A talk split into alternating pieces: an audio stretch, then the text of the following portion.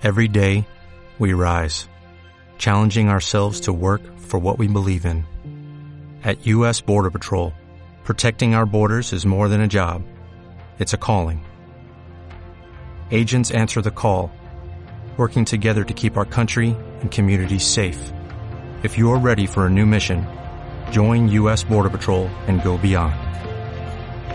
Learn more at cbp.gov/careers.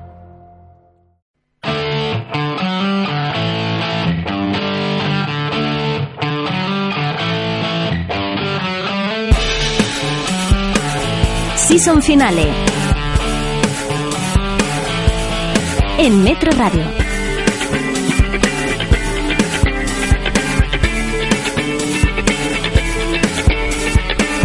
Ha tardado en despegar, pero True Detective por fin empieza a mostrar sus cartas.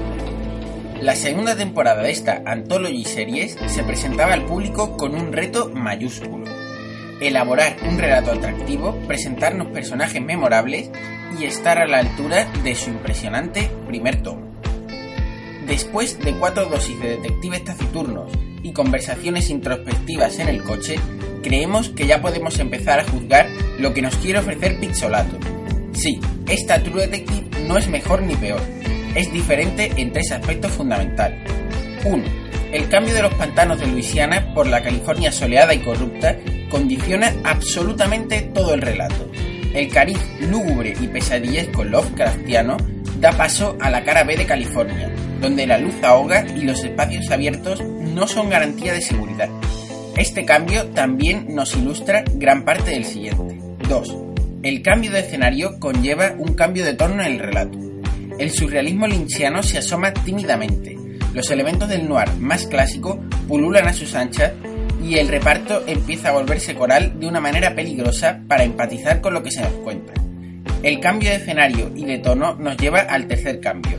El caso en esta True Detective vertebra la historia. No es una parte más del engranaje, es toda la maquinaria. Los personajes se mueven siempre al son que dicta el relato.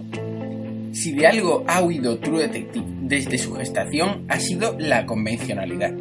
Después de cuatro capítulos podemos decir que esta True Detective no sorprende ni fascina tanto como antes, pero sigue conservando ese halo novelesco que encumbró el firmamento a su primera parte.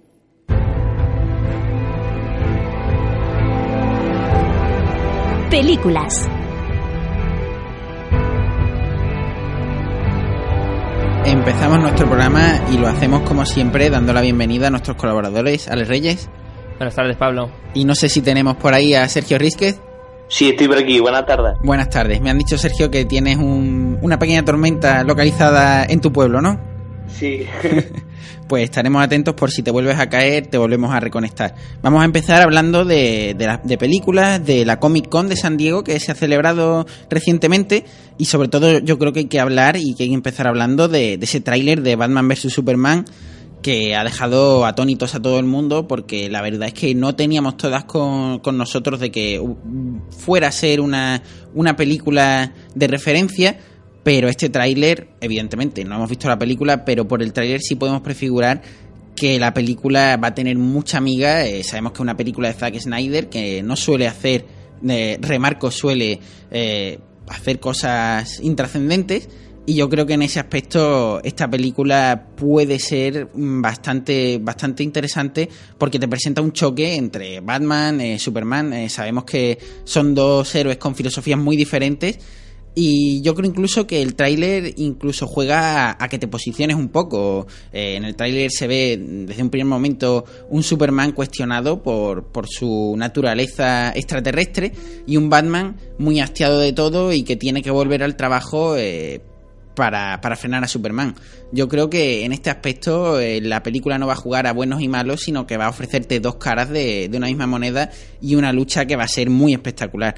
Además, eh, hay que hablar también de que el trailer tiene ese tono de, de epicidad crepuscular que también eh, se le da a Zack Snyder. Y bueno, aparecen también otros secundarios de lujo como puede ser Wonder Woman, Les Luthor, el comisario Gordon, puede ser que tengamos un reinicio de la saga Batman, porque sabemos que, que va a estar, que ya no, que ya no está eh, Bale, Christian Bale. exactamente Christian Bale, pero eh, bueno, Ben Affleck eh, no parece que, que lo vaya a hacer mal y pinta bastante bien. Nadie confiaba en el muchacho. ¿eh? Yo, yo he de decir que empecé a confiar en él cuando vi que se implicaba mucho, eh, que Batman no, no, lo hacía simplemente por ser una cara conocida, sino que era un fiel defensor eh, y seguidor de los cómics de Batman. Y yo creo que en ese aspecto sí que sí que puede hacer un buen un buen Batman precisamente por eso, porque está haciendo un Batman hastiado, un Batman harto de todo, pero que tiene que volver al trabajo para frenar a, a Superman. En ese aspecto yo creo que nos pueden dar un, un choque bastante interesante. Yo siempre le he dado el beneficio de la duda a Ben Affleck. Y sí, se le ve el reflejo en el tráiler de, los valores de cada superhéroe, ¿no? Del choque, como tú dices, eh, busca la identificación de la gente, no bueno y malo. Y yo creo que lo que gana mucho el tráiler es que también te muestra aquello que la gente creía que carecía Superman, la, la, la, del hombre de acero.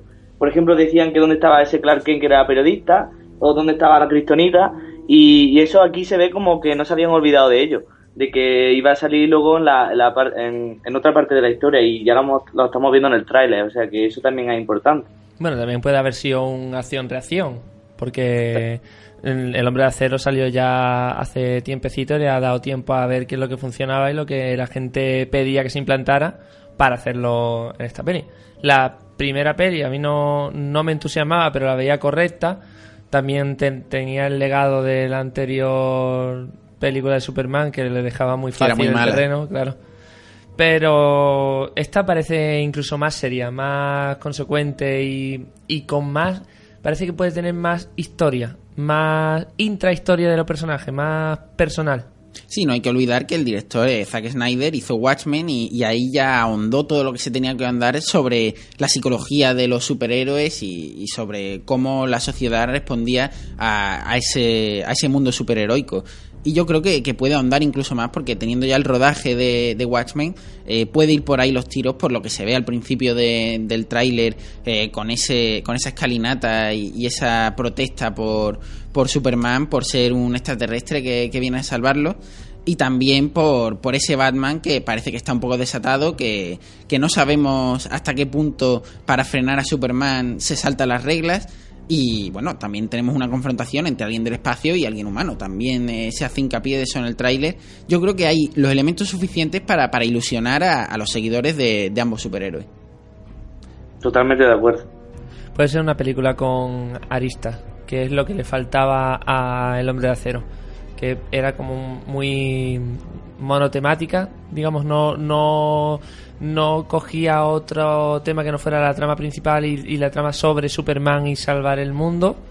Y esta parece que va a hacer lo que ya hacían con, con El Caballero Oscuro, que te daban no solamente la historia de Batman, sino una dimensión más personal, filosófica y, y trascendental de una historia de superhéroes. Sí, eh, al respecto de lo del hombre de acero, yo creo que funcionaba muy bien la película, la primera mitad, porque era una presentación perfecta de un personaje, como, como se hizo, por ejemplo, en Batman en, en su momento. Con Vicky, sí. Pero eh, cuando ya ahondaban en lo que era la trama de la película en sí, ahí se desinflaba porque el guion no estaba a la altura. O por lo menos a, a mí me lo parecía. Pero sin embargo, la presentación del personaje yo creo que, que es suficientemente potente como para que te ilusione y como para que veas que esta, que esta nueva película tiene muy en cuenta la anterior. No, no hay que despre desprestigiar la anterior porque fuera fallida. Si era fallida era porque había cosas que funcionaban. Y yo creo que en ese aspecto eh, sí que pueden formar un buen conjunto porque me da la sensación de que esta película va a ser más un Superman 2 con el añadido muy importante de Batman que no una película en la que los dos superhéroes tengan el mismo peso. Sí, yo también creo eso. Y a mí es que la primera película me pareció más como una introducción a Superman y a los valores de Superman. Entonces, tampoco lo vi mal del todo. Si es verdad que la última parte era a lo mejor más tediosa, pero no sé. Claro, tenían, a ver, tenían un, una responsabilidad. No estás hablando de Superman, no estás hablando de que vaya, de que fueran a rescatar una saga cualquiera. Y ya con un intento fallido antes, mmm, para mi gusto debería haber sido una película mucho más redonda de lo que de lo que fue.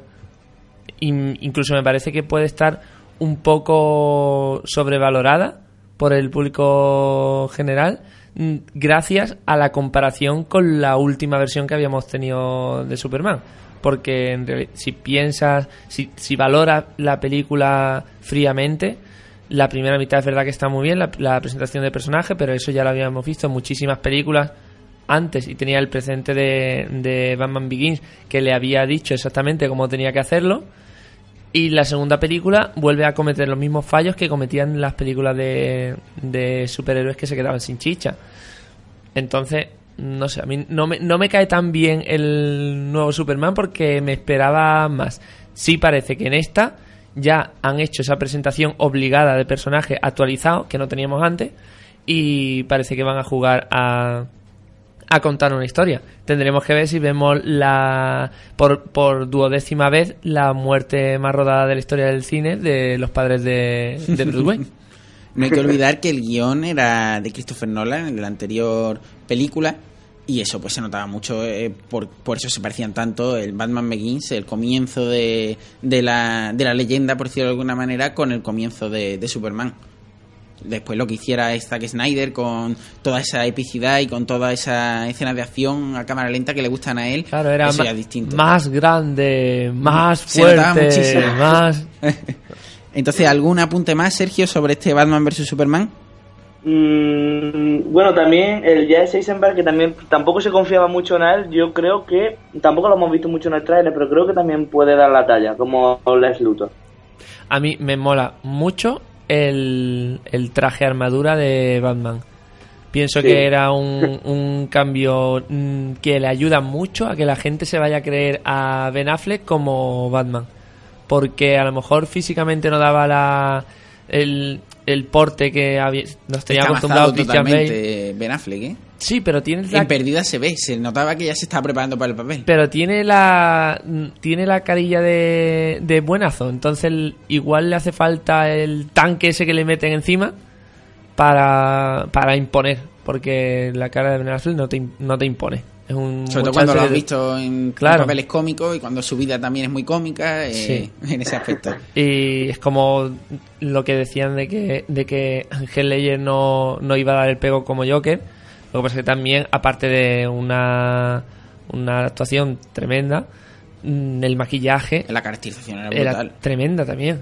Entonces, me parece muy buena idea el, el- la vuelta que le han dado al, al traje de Batman. En ese aspecto, ya para finalizar con el traje de Batman, hay que decir que, que era la única manera de que Batman pudiera enfrentarse, Batman que no deja de ser un humano con, con, Con super gadgets y con mucho dinero y con mucho tiempo libre también, eh, no deja de ser interesante ver ese cambio en el traje. ¿Por qué? Porque era la única manera de poder enfrentarse a una criatura omnipotente, extraterrestre como puede ser Superman, que, en cualquier otro momento pues hubiera destrozado a Batman. Pero con ese traje, que hay que decir, y ya lo han dicho, que no sé si se considerará spoiler, pero si viene de fuentes oficiales, suponemos que no, es un traje hecho con cristonita y debilita a Superman de alguna manera.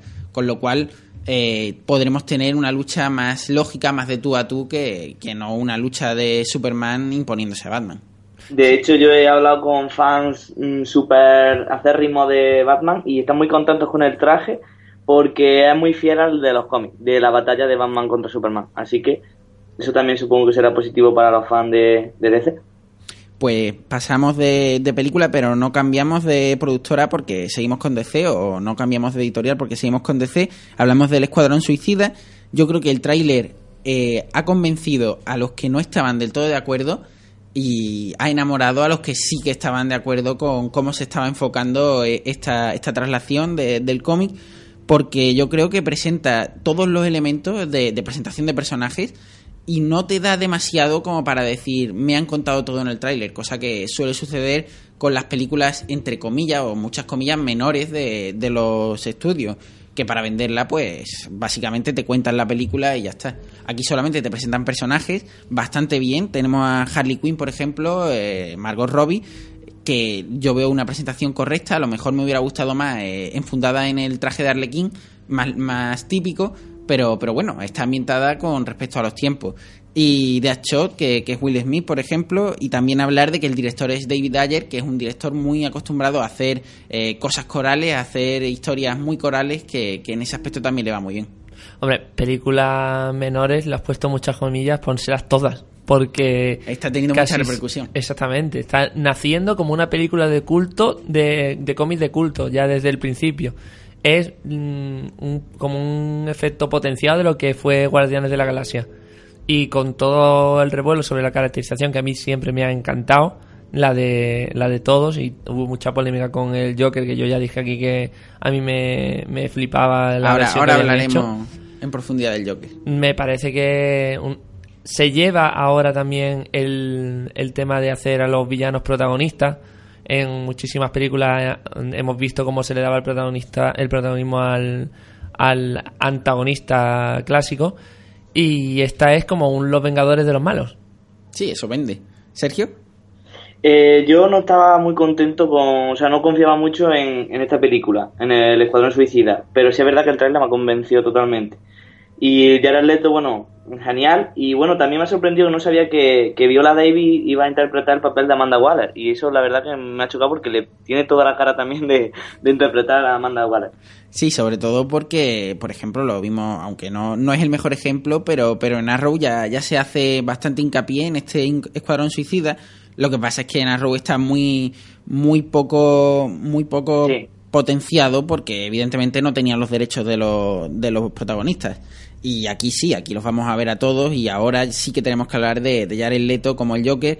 A mí me convencía en su momento, eh, había cosas que me chirriaban y me siguen chirriando, como por ejemplo los dientes metálicos, pero la actuación o lo muy poco que hemos visto en el tráiler, que es prácticamente 3-5 segundos, sí me gusta, eh, me gusta cómo, cómo lo enfoca, con esa cara lunática totalmente, eh, con esa exclamación, con ese, con esa cara de loco, ese, esos ojos totalmente idos. Yo creo que, que va a ser un Joker muy extremo, pero también satisfactorio. Yo le doy todo mi apoyo y no sé qué pensáis vosotros. Yo tengo muchas ganas de verlo. Y la historia no la conozco apenas. Si quieres ponme un poquito al día, porque la, no soy nada seguidor de los cómics. Entonces voy, sé que son los malos juntos.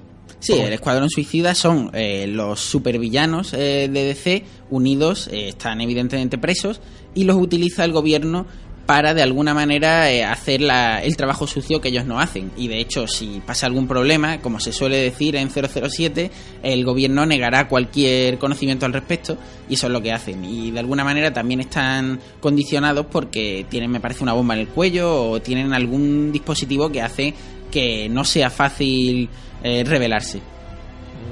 No sé si quiere añadir algo más, Sergio. Yo ahora mismo no, no caigo en nada más que comentar. Pues ahí lo apuntamos también. Eh, otra película eh, para, para añadir a la lista, Escuadrón Suicida. Y ahora ya sí, vamos con el tráiler, o puede decirse making of, de Star Wars, que también ha salido en la Comic Con. Ahí está. Eh, y yo creo que es un tráiler o un teaser o un making of magnífico, porque de alguna manera te da lo que estabas buscando. Te dice, lo vamos a hacer de manera analógica, lo vamos a hacer como se hacía antaño y va a ser hecho por gente que disfruta lo que está haciendo y que tiene un respeto absoluto por la saga.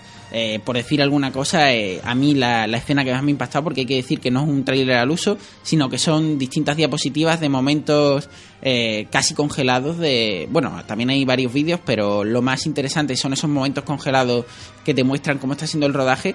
Yo creo que ese momento en el que se ve un T-Fighter estrellado en el desierto, hecho de maqueta, hecho, hecho en una maqueta perfecta y después integrado en la acción, eh, ya me ha ganado totalmente porque eso te dice que por lo menos van a utilizar, van a seguir utilizando maquetas para, para representar las naves, aunque después las digitalicen y después hagan con ellas eh, todo el movimiento digital. Pero poder mezclar eso como, como se hizo en Interestelar nos puede dar una Star Wars eh, épica y a la altura de las originales. No vamos a decir mejores, peores, pero, pero sí vamos a decir que por lo menos respetando las originales, cosa que las anteriores, la, la- el episodio 1, 2 y 3, pues no hacía porque se vanagloriaba de, de ser digital.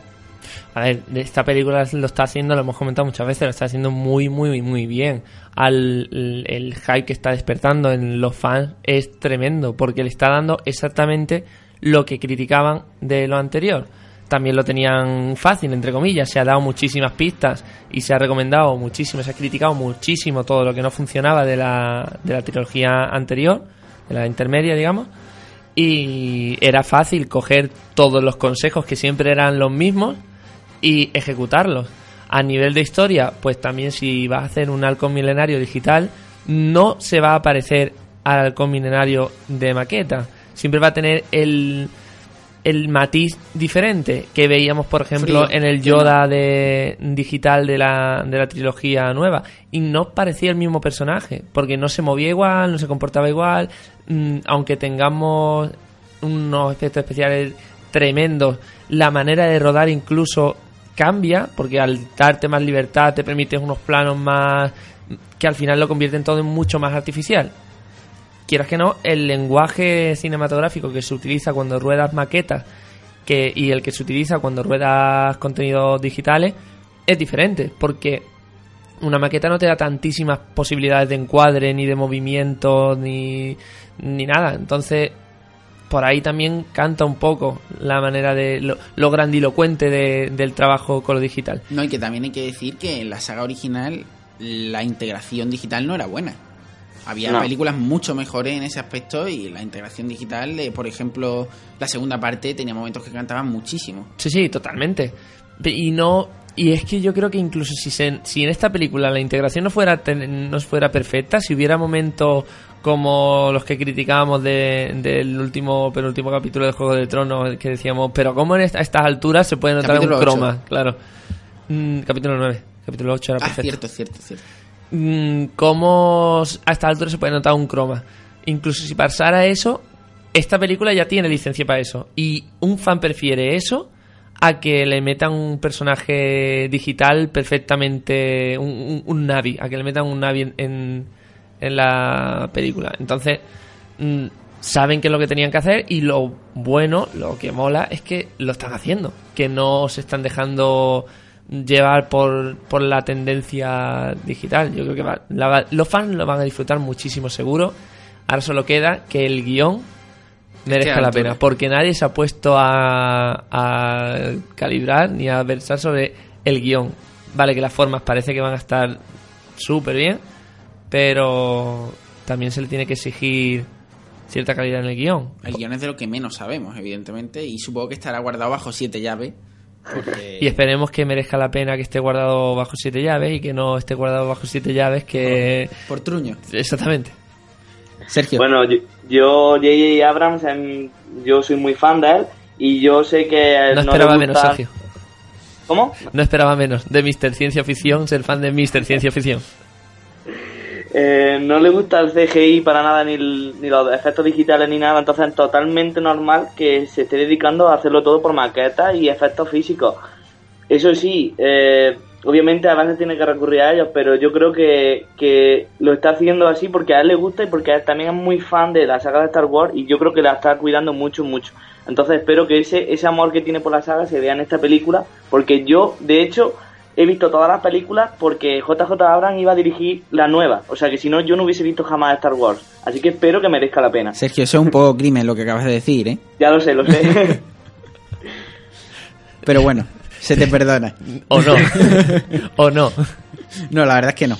Ya hablaremos después. Pues ahora nos vamos unos minutitos a publicidad y volvemos de inmediato. Ford, en Autovisa siempre al mejor precio. Date prisa, ven a Autovisa, en Avenida de Velázquez 309 en Málaga y Juan de la Cierva 8 en Marbella. Litería Online, llévame pronto. ¿Qué te pasa, Frodo? Pues casi nada, que vengo andando desde Mordor y me duelen ya los pies. Pues ve a darte un masaje. ¿Aquí en la comarca? No, insensato, en Estética Elizabeth. Centro Proiónico Estética Elizabeth. Estética tradicional y tecnología indiva. Masajes, pedicuras, depilación. 665-654848. Llama y siéntete mejor. Aquí o en Mordor. Ah, ahora sí, qué agustito.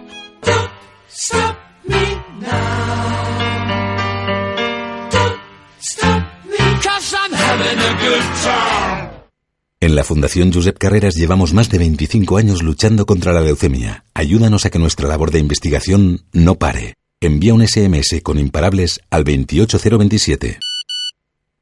Fundación Josep Carreras. Hasta que la curemos, no pararemos. Coste del mensaje 1,2 euros. Donativo e íntegro disponible para Movistar, Orange, Vodafone y Yoigo.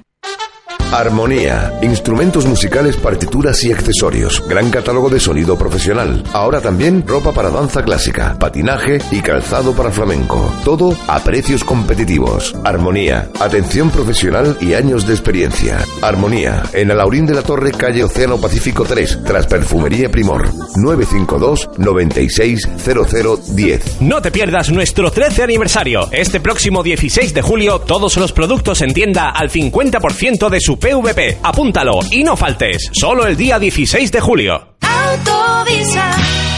Tu Ford. En Autovisa siempre al mejor precio. Date prisa, ven a Autovisa. En Avenida de Velázquez 309 en Málaga. Y Juan de la Cierva 8 en Marbella.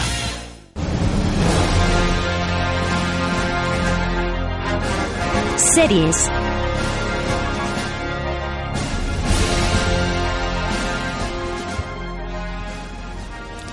Pues seguimos con nuestro programa y vamos ahora con la sección de series. Eh, tenemos que hablar de Fortitude, eh, la nueva, la nueva, la nueva serie de, de Movistar Series. Eh, tenemos que hablar de que es un pueblo perdido en el Ártico en el que suceden acontecimientos que, que ponen a prueba la, la comunidad. Y bueno, tenemos por aquí a Santi de la Flor. Hola, ¿qué tal? Hola, ¿qué tal Buenas, Santi? Estamos Santi. hablando de, de Fortitude. ¿Qué tal? Ya veis. ya, ya he visto el piloto solamente. Y la verdad es que parece muy buena serie, ¿no? Sí, eh, eh, tenemos que, que dar un apunte sobre qué va porque es una serie muy nueva. eh, como está en Movistar Series, puedes consumirla de un tirón, que eso, que eso es algo positivo también. Y, y yo, por ejemplo, la, la he visto por completo y es bastante recomendable. ¿Cuántos capítulos son? Son 12 capítulos. 12 capítulos, pero hay que decir que son de 50 minutos los capítulos y que el ritmo es el ritmo acorde a una serie europea. Cuando digo europea, una serie entre noruega e inglesa, con lo cual no Sí, es un ritmo sí. rápido, pero tampoco es un ritmo de dormirse. Eh, pasan cosas Depende del constantemente. capítulo. Exactamente. Pero, pero si hay que hacer hincapié en algo, en algo positivo de Fortitude, es que tiene una mezcla de géneros muy, muy positiva. Porque va navegando entre géneros totalmente distintos, porque tenemos la ciencia ficción, tenemos el drama, el thriller, incluso el terror en algunos momentos. Y, y yo creo que sale airosa de todos. Y, y eso es gracias a, a un guion muy medido, muy milimetrado y con unos personajes protagonistas que, que importa lo que pasa.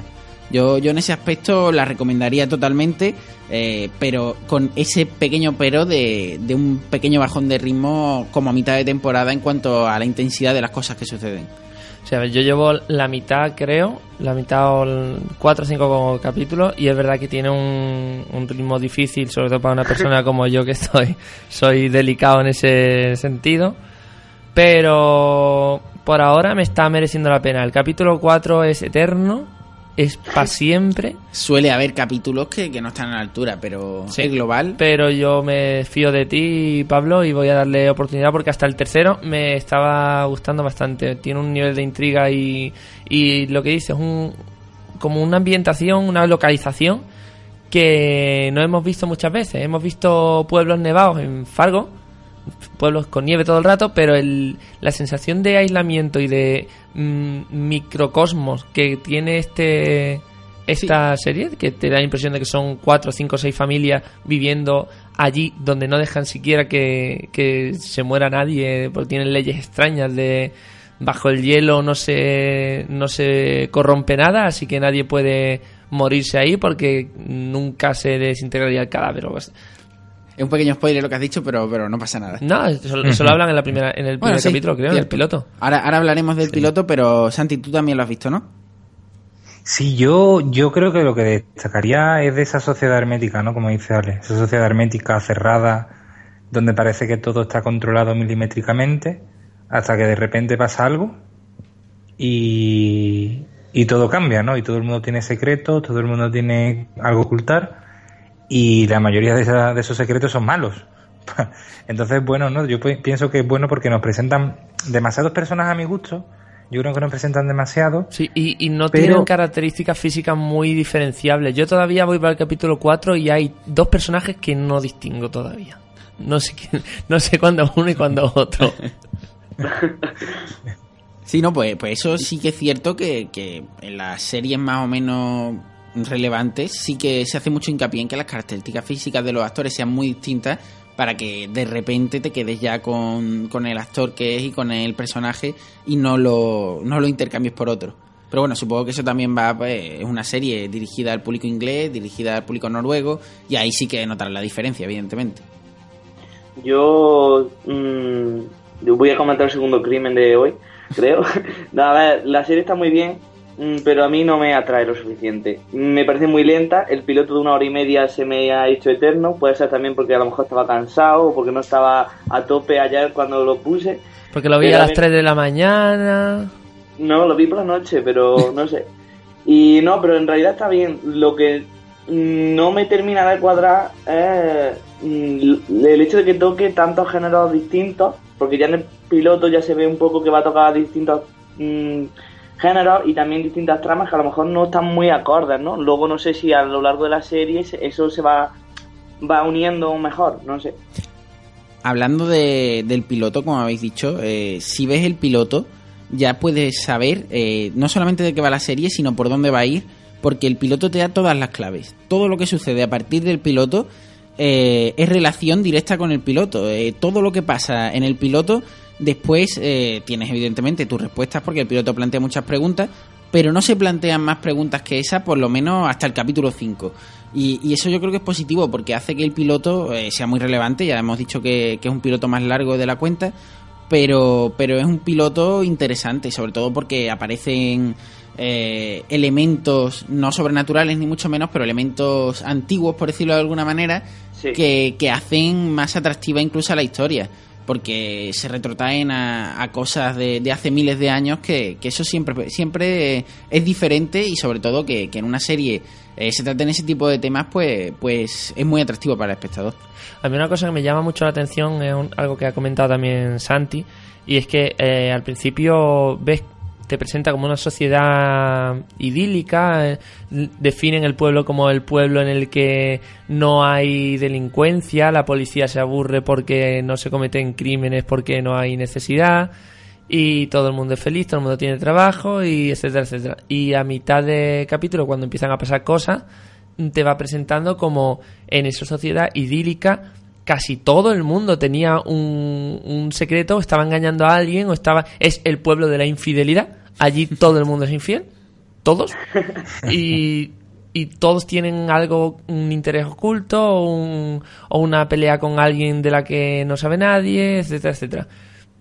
Es, es interesante porque consiguen mm, inmersionarte en la sociedad bonita y casi que te da mm, penita y te sorprende más cuando te muestran que no era tan como parecía. Hay que decir que un pueblo noruego y que sabemos que los noruegos, tanto los noruegos como los suecos, como esos pueblos eh, fríos del norte, eh, su, su ficción siempre es así, siempre, siempre es desmontando un poco el ideal nórdico de que son muy organizados, eh, lo tienen todo controlado. Siempre que hay algún momento en el que algo se sale de lo que está establecido, pues pasa esto, eh, pasa el caos y, y es lo que sucede en la serie. Realmente está muy bien explicado porque, porque en la serie a cada capítulo que pasa eh, el caos es mayor, eh, la policía, mm, son tres o cuatro agentes de policía, no pueden hacer frente a lo que hay, incluso eh, sin entrometernos en ningún spoiler, mm, la policía tiene bastante, bastantes misterios que, que desentrañar.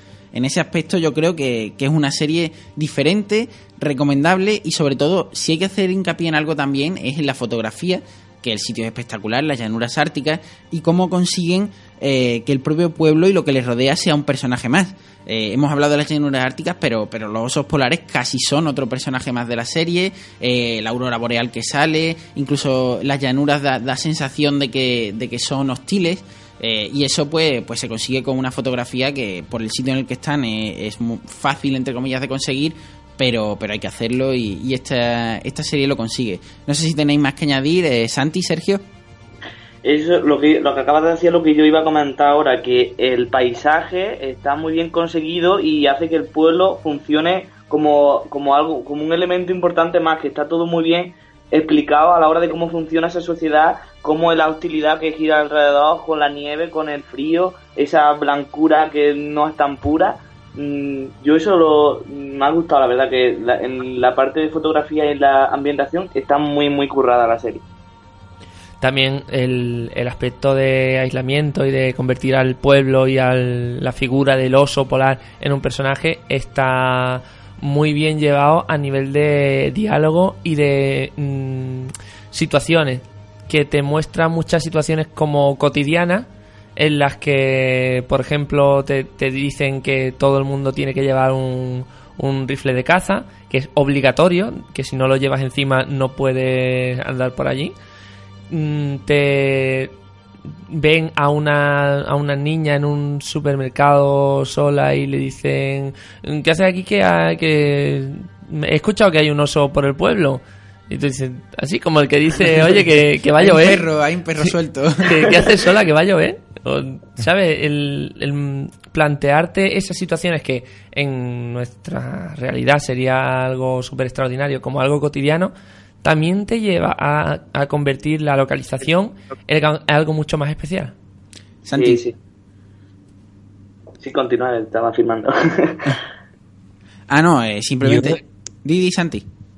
Yo, eso, con- con- o sea, como todo, yo creo que tanto la fotografía, los exteriores están muy, muy conseguidos, ¿no? O sea, yo creo que, que eso lo han trabajado bastante bien. Y simplemente, yo, yo a mí me recordaba mucho al primer episodio de True Blood. Eh, a lo mejor, eh, no sé, a mí me parece fabuloso el primer episodio de True de que se parece ese pueblo eh, de costumbres, de aquí no pasa absolutamente nada, de todo funciona perfectamente y de repente llega un agente externo y todo, todo cae y todo parece que pieza a pieza no es tal cual nos han enseñado los primeros 45 minutos, ¿no? O sea, es cierto que el episodio, el piloto es doble, es episodio doble y em- empieza todo a caerse, ¿no? Por todos lados. Yo creo que, no sé, me parece, me recuerda mucho a, la, a, a esa serie británica en muchos aspectos y muy positivos, como las interpretaciones. Es cierto que algunos secundarios todavía no le he pillado un poco. Santi. Parece ser que Se ha perdido. se ha perdido. Ahora conectaremos con él de nuevo. Solamente decir. eh, Santi, ¿estás por ahí? ¿Se escucha? Sí, sí, no sé. ¿Se me Ahora. escucha? Ha- Hemos tenido un pequeño inciso. Sí, sí, se te escucha Ah. bien. Eso, que era como que, que todo se derrumba y empieza todo a aparecer, ¿no? A aparecer de nuevo y eso me recuerda a series británicas en muchos aspectos muy buenos, sobre todo los protagonistas. Y una línea de diálogo que a mí me gusta mucho es que dice, bueno, son todos de Dinamarca, de Suecia, de Noruega, de Finlandia, son todos iguales, ¿no? Y de repente en una parte del capítulo aparece alguien de Londres y dicen, eres el de Londres, ¿no? Vete. como, que es como el, el- que realmente, Londres siendo una ciudad al norte, ¿no? De nosotros, de España, para ellos es como una ciudad muy, muy al sur, ¿no? Es como ese contraste un poco de, cultura, ¿no? Para ellos también. Hay que subrayar también, al hilo de lo que has dicho, que también hace hincapié en eso la serie, como lo hacen casi todas la- las ficciones nórdicas, que allí el racismo, entre comillas, o, o la xenofobia está, está muy impuesta y está muy dentro de la sociedad. Y, yo creo que también lo refleja, aunque sea un pueblo perdido en el Ártico, eh, se supone que es un pueblo noruego, y en ese aspecto pues, pues se nota también que, que al que viene y es eh, extranjero se le trata como extranjero. En ese aspecto hay que destacar la, la figura de, de Stanley Tucci y de Verónica Echegui, eh, porque son eh, dos personajes muy muy característicos. Uno hace de americano británico, entre comillas, porque se remarca que, que su nacionalidad es americana, pero que vive en Londres y que tiene costumbres inglesas. Y la otra es nuestra, nuestra actriz española, Verónica Echegui, que, que hace un gran papel y de hecho es uno de los papeles importantes durante, durante toda la serie. No sé si tenéis algo más que añadir sobre la serie. Pues Yo ahí- la recomiendo para ver. Pues sí, está, está muy recomendada y de hecho hay muy poca gente que, que la haya visto entera. eh, no se ha dado el atracón como, como me lo he dado yo, pero, pero realmente sí que está gustando. Eh, he podido ver por las redes sociales que la gente está apuntando eso, que, que le está pareciendo muy interesante y que a cada capítulo va más, aunque es cierto, como ha dicho Ale, que, que el episodio 4, por decir un episodio en concreto, es bastante tedioso Sí, sí, tiene, por, por tiene la lentitud. Tiene parones, pero luego hay escenas que te recompensan. A mí me parece que ahora en verano que nos hemos quedado huérfanos de muchas series, no es una mala opción de una serie que está acabada ya, que sabes que, que la puedes ver cuando estás aburrido, puedes verte dos, tres capítulos seguidos y tienes el tiempo muerto. Está bastante bien para eso. Para el verano viene bien. Perfecto, pues vamos a seguir y tenemos que hablar de una noticia y es que la serie de Affair de Showtime, que en su momento hablamos de ella, la recomendamos bastante, eh, ya tiene teaser de, de la siguiente temporada, de la segunda, y evidentemente una serie como esta, con, con unos mecanismos tan marcados como, como el ofrecer dos puntos de vista distintos de, de una misma situación, eh, podía caer un poco en la repetición. ¿Y qué es lo que han hecho los, los guionistas en este aspecto? Si ya era un poco liosa, o no era muy liosa, pero sí que tenía varios momentos en los que era complicado seguir la trama, ahora lo van a complicar mucho más porque añaden los puntos de vista de las parejas de Noah y Allison, lo- los protagonistas. Eh, hay que hablar que de Affair trata de, de una infidelidad eh, que dura en el tiempo y, y de los dos puntos de vista de, de los protagonistas, pues ahora se añade eh, los puntos de vista de la pareja de, de los infieles. Con lo cual vamos a tener, en teoría, cuatro puntos de vista, con lo cual va a ser una serie, mm, va a seguir siendo interesante, pero yo a mi modo de ver la veo que vamos a tener que tener los cinco sentidos puestas en, en esta segunda temporada de The Affair. Bueno, si te has aprendido lo que, te has aprendido bien lo que pasó antes, ahora solamente es como sumarle perspectiva. Sí, pero la mecánica eh, era muy, muy, muy atrayente, pero no dejaba de ser eh, difícil. en algunos momentos. No voy a decir que fuera una serie difícil de seguir, ni mucho menos, pero era una serie que requería más atención de, de la estándar, por decirlo de alguna manera.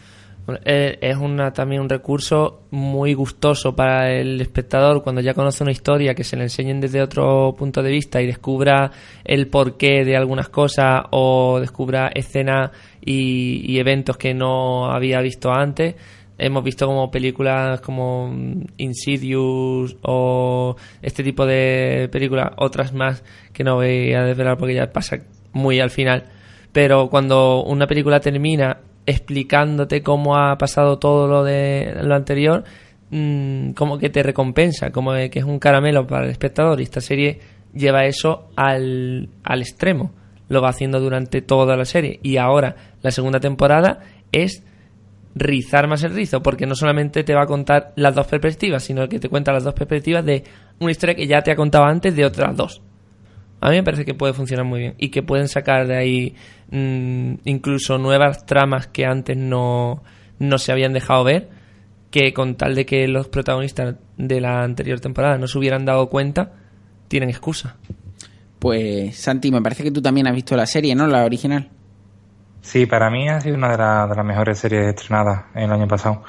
Yo pienso que, que también se van a centrar mucho, yo creo que, que el- en las dos parejas, ¿no? También yo creo, en esa historia. Yo creo que van a, a explorar a lo mejor, no sé, cómo es la relación familiar ahora de los cuatro hijos con, con él o con la madre, el tema del- de la psiquiatra quizás que tenían en conjunto, Una, cómo una la, la pregunta. finca, ¿no? ¿Sabemos si, si la segunda temporada es, eh, digamos, cronológicamente posterior a donde se queda la primera o simultánea? Por Pues no el teaser, por el teaser eh, diría que van a dar eh, saltos en el tiempo. Pero tampoco sabría decirte porque evidentemente un teaser oculta más de lo que muestra. Sí que Claro, en el teaser que sale el arrestado, por ejemplo, en el, en el juicio. O sea, que yo creo que será a posterior, ¿no? A Sí. lo mejor sí puede tener algún flash- flashback o algo. No, yo he visto varias cosas que, que me hacen pensar que sí que puede tener flashback, pero, pero ya te digo que es más una percepción que, que algo que pueda estar totalmente contrastado. Y, y No eso... sé, yo- Sí, dime. Y eso yo creo que van a explorar un poco también. O sea, no, no creo que, que- que recaiga el 100% de la historia en ellos dos. Yo creo que va a recaer más también en, en los secundarios, que también son brutalmente bien interpretados. Y no sé, creo que va a dar mucho juego también el pueblo. También volverán al pueblo, quizás, no sé. Sergio. ¿Cómo lo van a hacer? Yo solo he visto el piloto y me ha parecido genial, o sea, me ha gustado mucho, sobre todo por la forma en la que lo cuentan y los personajes principales, yo creo que son bastante interesantes. Y, y una pregunta, ¿todos los capítulos lo, lo hacen de la misma manera? O sea, la mitad del capítulo se centra en uno y la otra mitad en otro. Yo creo recordar, no sé si Santi lo recuerda también, eh, que me parece que no, que hay capítulos pocos que, que cambian un poco la dinámica y te muestran el conjunto de los dos, pero, pero lo normal es que sí. Y sobre todo lo, lo interesante de la serie eh, no es que haya un misterio, que, que también lo hay, pero es como lo que pasa en, en una visión de lo que pasa en la visión de él o en la visión de ella se cambia totalmente y evidentemente lo que tú estás viendo para nada puedes fiarte porque es la visión de un personaje, no es una visión omnipotente en ese aspecto y eso puede hacer que no tengas un narrador fiable y que estés siempre mosqueado sin saber eh, qué es lo que realmente está sucediendo y, y cómo te lo están contando. Exacto, eso es lo que me sucede a mí con el piloto, que yo veo las dos versiones y es que son bastante diferentes y, son pequeños detalles, como por ejemplo quién le da el cigarro a quién, o, o, el cómo tiene la chica el pelo, porque eso me llama mucho la atención, yo me fijo mucho en el pelo de la gente, y es verdad que eh, ella tenía... No, es verdad. Gran declaración. ella tiene el pelo en la versión de él como suelto, como que ella es más salvaje, no sé, más, más tentadora, y en la versión de ella ella lo tiene recogido con una pinza, como que soy más modosita, soy más buena, no sé, esos esa, esa pequeños detalles lo hacen bastante interesante la serie. Yo creo que la voy a continuar y, y de verdad que me, me, me ha interesado mucho el piloto. Si no recuerdo mal, yo creo que todos los episodios tienen las dos partes, exceptuando el último, que tiene una parte que es contada por los dos, si no recuerdo mal. Lo que sí cambian es que todos, todos los episodios empiezan por él, exceptuando un par que empiezan por ella. Que es como cambiando las tornas un poco de cómo ves todo el personaje de él y cómo ves el personaje de ella. Si no recuerdo mal. ¿eh? Quizá la diferencia que hay en algunos capítulos que acabo de acordarme es que en casi todos los capítulos te muestran el punto de vista de él y el punto de vista de ella de un mismo suceso y hay capítulos en los que evidentemente los personajes van por libre y no tienen por qué estar siempre unidos y entonces te muestran diferentes momentos de la historia que confluyen en algún momento pero, pero que no siempre eh, tienen que estar los dos personajes unidos. En ese aspecto sí, sí que hay cambio.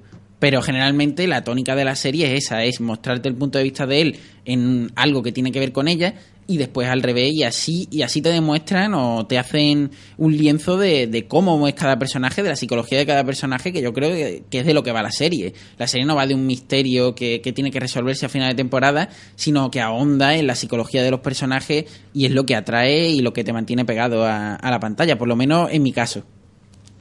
Totalmente de acuerdo, yo creo que es eso y, y es, lo original, lo bonito de, esta serie que es la diferencia de la otra, ¿no?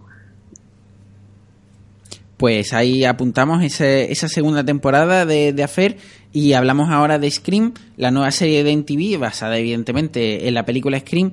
Eh, he visto el piloto y yo creo que, tiene partes positivas y partes negativas. No sé, no sé qué comentaréis ahora, pero yo creo que lo positivo es que eh, actualiza completamente la saga Scream, eh, que sabemos que estaba muy basada en las películas de terror y aquí lo que hace es basarse o por lo menos tener muy presente los referentes suyos que no son las películas de terror sino las series de terror y de hecho es muy meta meta cinematográfica no no sé cómo decirlo meta televisivo en ese aspecto porque sí que es verdad que, que, te habla de referentes como American Horror Story, como Aníbal, pero después hay un propio personaje que en su boca eh, se ponen eh, el arquetipo de, cómo debe ser una serie de terror y que están siguiendo a pie juntilla. Ese en el lado bueno del asunto y en el lado malo tenemos más de lo mismo, eh, horror teen, que puede ser muy divertido, pero, pero que por ahora los personajes eh, son un poco planos y un poco típicos. Evidentemente, como en toda eh, película de Scream, eh,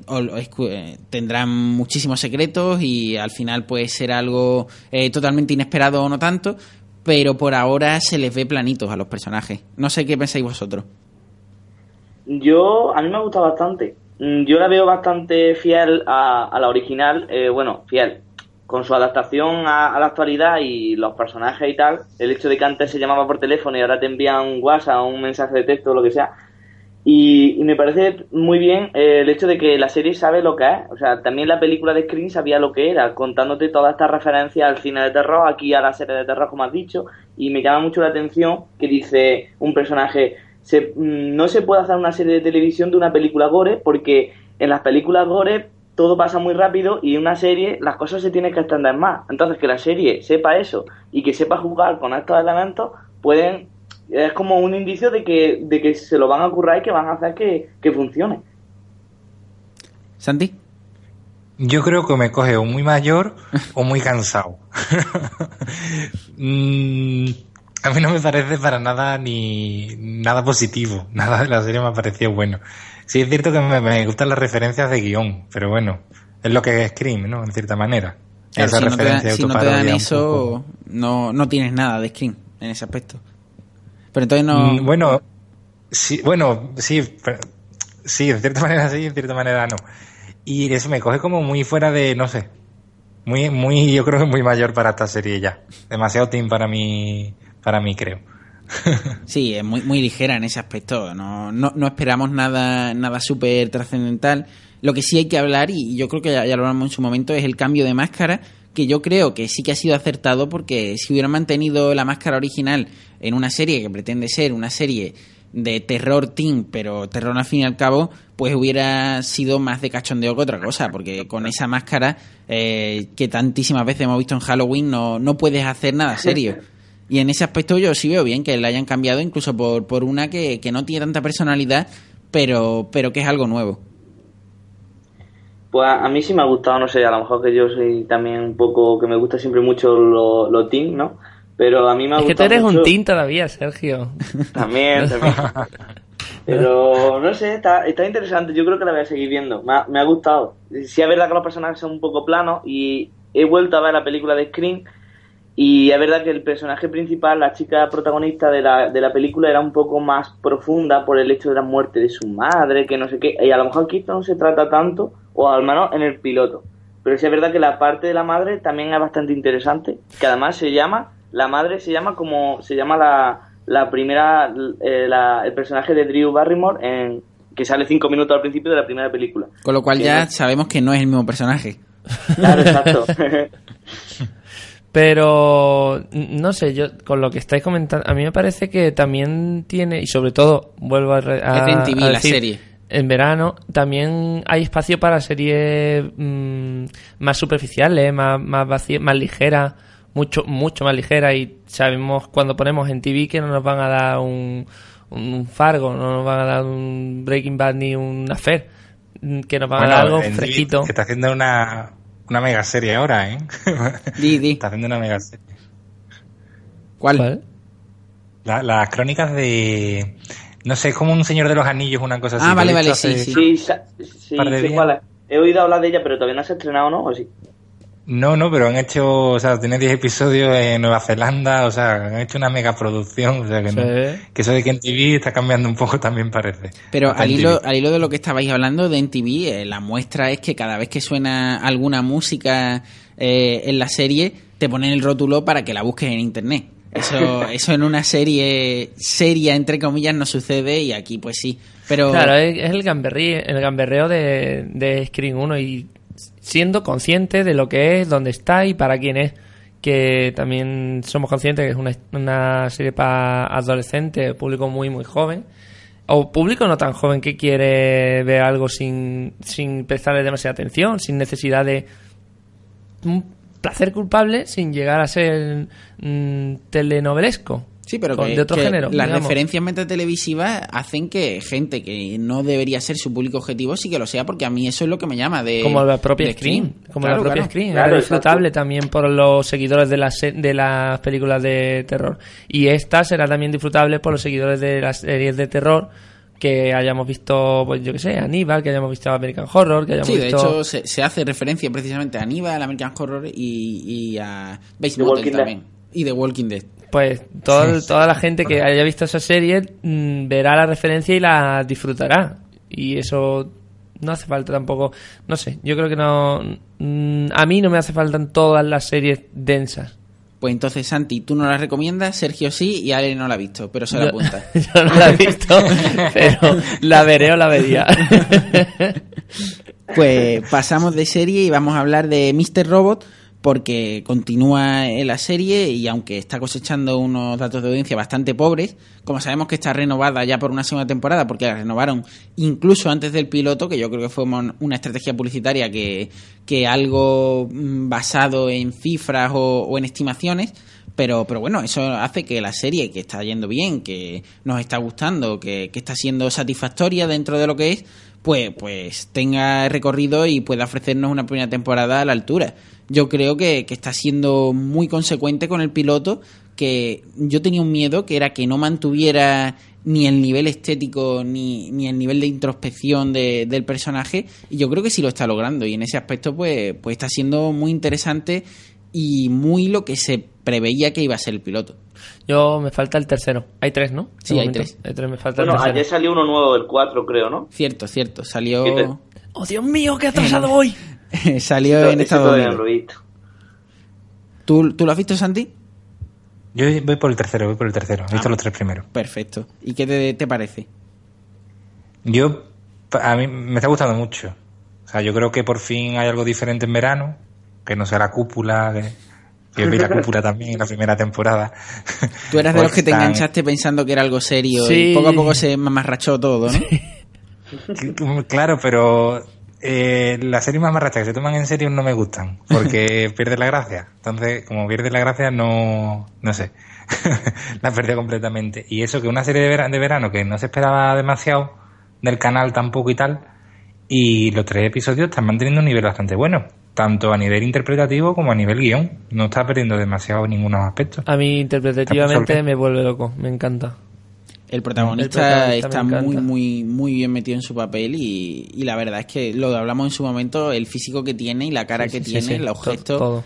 eh, es todo clavado a cómo tendría que ser un personaje así, el, descrito por él mismo. Sergio, tú, tú Sí. también has visto, ¿no? Sí, sí, a mí me parece una serie muy buena y es verdad que es bastante diferente.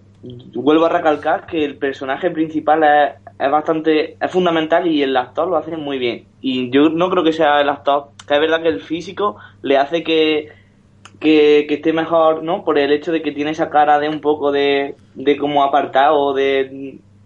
Pero hizo la película de, Under, de Need for Speed, esta que salía Aaron Paul, y tenía un papel totalmente diferente. Entonces el actor también le mete caña a- al, al papel. Y lo- el guion muy bueno, sí es verdad que hay que estar un poco centrado y tal para... Ah, que estés muy para- atento. Para estar un poco acorde con, con lo que pasa y, y tal, y con este Mr. Robot tan misterioso, este y todas esas cosas, pero bueno, está, está muy chula. A mí me gusta mucho lo que están haciendo con esa serie.